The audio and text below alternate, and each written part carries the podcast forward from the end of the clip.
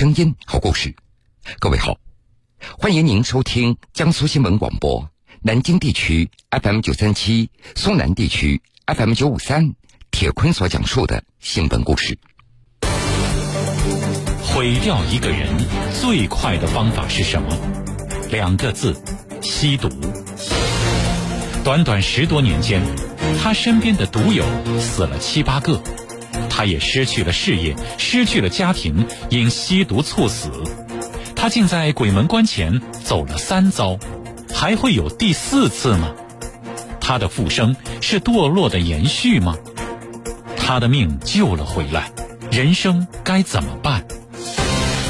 一个关乎奇迹，更关乎人性与救赎的故事。铁坤马上讲述。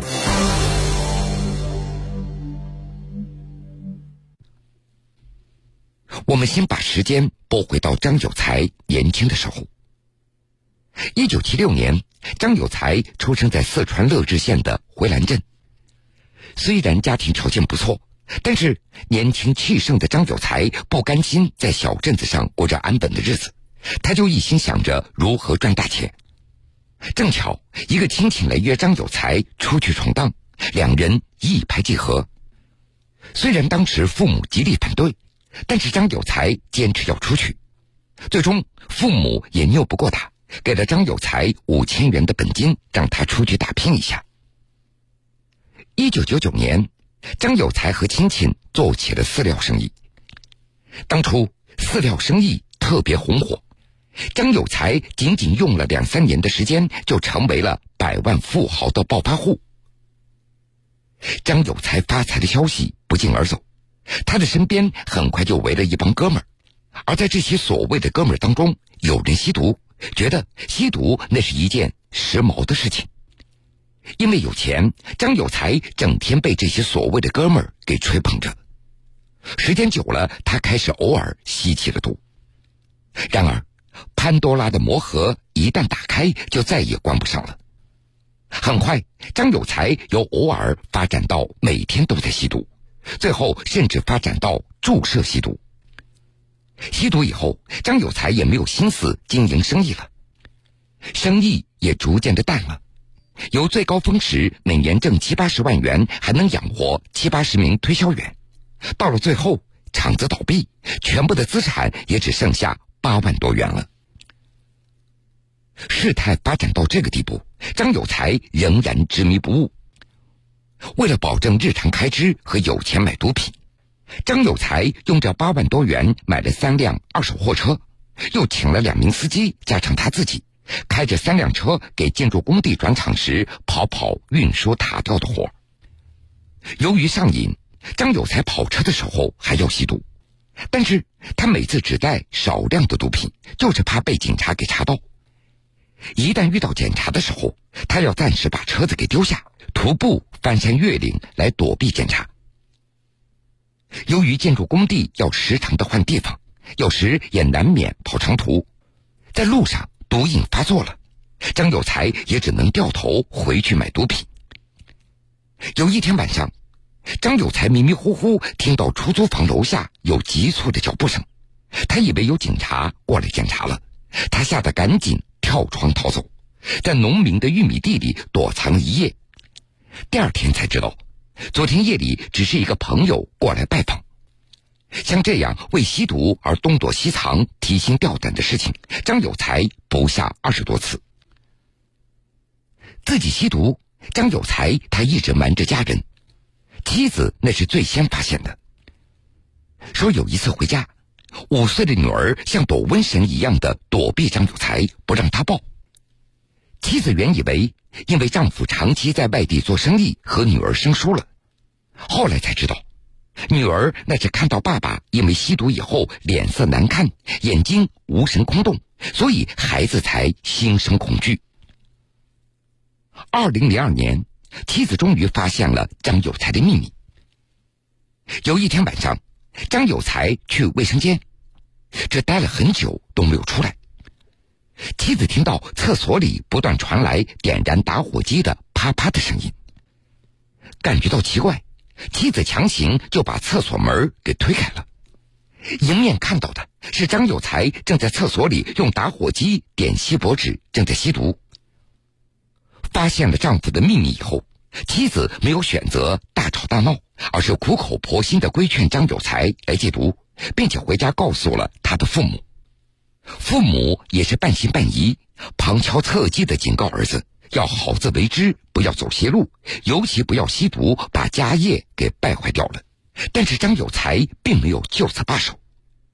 不久，张有才莫名其妙的要求和妻子离婚，并且态度非常坚决。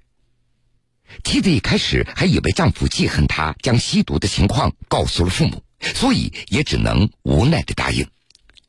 而实际上，那时张有才感觉到自己因为吸毒已经是山穷水尽了，尤其是看到一起吸毒的七八个毒友都相继死亡。他觉得自己最终也会走上那条不归路，于是他良心发现，想通过离婚给妻子女儿留下生活的空间，不再受他的牵累，并且还把当时仅有的六千元的现金给了妻子，女儿也判给了妻子抚养。离婚以后，张有才继续靠着经营货车运输来维持吸毒收入。由于毒瘾那是越来越大，入不敷出，最后实在没有办法，他就将三辆货车都给卖掉了。已经没有任何经济来源，已经是注射吸毒才能过瘾的张有才，几乎走在死亡的边缘。有一天，他注射完毒品以后，竟然直接死了过去，幸好抢救及时，才没有生命危险。父亲赶来以后，看到儿子已经不成人形的身体，这才相信儿子真的在吸毒。这死过一次的张有才，在父亲的一再劝说下，同意跟随父母回家。但是他知道，回家以后毒瘾来了，自己是无法克制的，就想尽办法买了一些毒品。张有才打算着，如果毒瘾来了，就少吸一点，慢慢的减少，也许过一段时间就把毒瘾给戒掉了。然而，在毒品面前，张有才这个想法也过于天真。回家以后带回的毒品很快就吸完了，最后剩下的毒品让张有才第二次猝死。好在身为医生的父亲发现及时，采取了急救措施，张有才死里逃生，又活了过来。为了帮助儿子戒掉毒瘾，父亲那是费尽了心思。把张有才送到外地来戒毒，然而张有才抗拒不了毒品的诱惑，又逃了出来。有一天，张有才的父母接到收尸的一个电话，说是张有才因为吸毒而猝死。父母虽然痛心疾首，但是眼看着儿子已经没了生命体征，也无可奈何，只好捡起儿子的尸体往回走。车子到了一座大桥上。悲伤又绝望的母亲，甚至想把儿子的尸体扔进江中。这说起来，大家可能都不相信。也许是冥冥之中家的呼唤，让张有才在离家很近的时候，他又奇迹般的苏醒过来，第三次逃过了死神的魔掌。现在回忆起这一幕，张有才也是感慨万千。用他的话说：“如果回到家还不能苏醒的话，我就肯定。”被埋掉了。回家以后，为了不让张有才吸毒的事情被年事已高的爷爷发现，他被父母控制在家里，不准出门。爷爷去世的时候，张有才都没有见到最后一面。一天夜里，四川乐至县回兰镇派出所接到张有才父亲的电话，说儿子毒瘾发作，实在难以控制。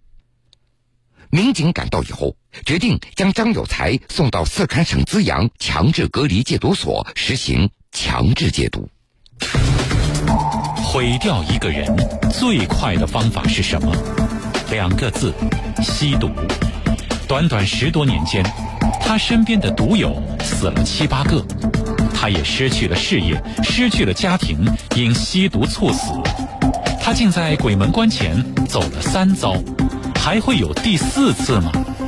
他的复生是堕落的延续吗？他的命救了回来，人生该怎么办？一个关乎奇迹，更关乎人性与救赎的故事。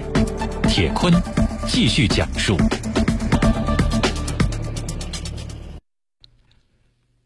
从强制隔离戒毒所出来以后，张有才回到镇子上接受为期三年的社区康复。令张有才感动的是，不仅镇社区戒毒康复中心的工作人员无微不至的关心自己，当时镇党委书记还亲自上门做工作，关心他的戒毒情况，并且一再鼓励张有才树立信心，彻底戒掉毒瘾，重新走上自力更生的道路。因为吸毒，张有才也被吊销了驾驶证。在社区康复期满以后，镇派出所帮助张有才重新办理了驾驶证，也让他尽快的走上生活正轨。在这期间，张有才的女儿考上了大学，当地政府为孩子资助了一定的学费。回兰镇党委政府、社区戒毒康复中心以及镇上多个部门的关心帮助，也感动着张有才。他决心脱胎换骨，重新做人。驾驶证补办好以后，张有才当即想办法筹钱买了一辆货车跑运输。在赚了一点钱以后，张有才又在回兰镇上开启了红白喜事礼品店，父母帮他经营管理，他自己则兼职跑运输。由于经营有方，这生意是越来越好。赚了钱的张有才没有忘掉要回馈社会。二零一八年和二零一九年的中秋节，他就自己出钱在村子里开设流水宴席，把全村留守老人请过来聚会，快快乐乐的过中秋。而在今年的端午节，张有才还和镇党委一起购买了一些慰问品，到幸福院探望慰问孤寡老人。另外，张有才一有空，还又向村民宣传防盗防骗，说有一次，几个骗子到村子里卖假烟、卖假酒，骗走几位留守老人四千多元。张有才得知以后，一边开车追赶，一边向派出所报警，最后协助派出所成功抓住了骗老人钱财的不法分子，为村民挽回了损失。最让张有才高兴的是。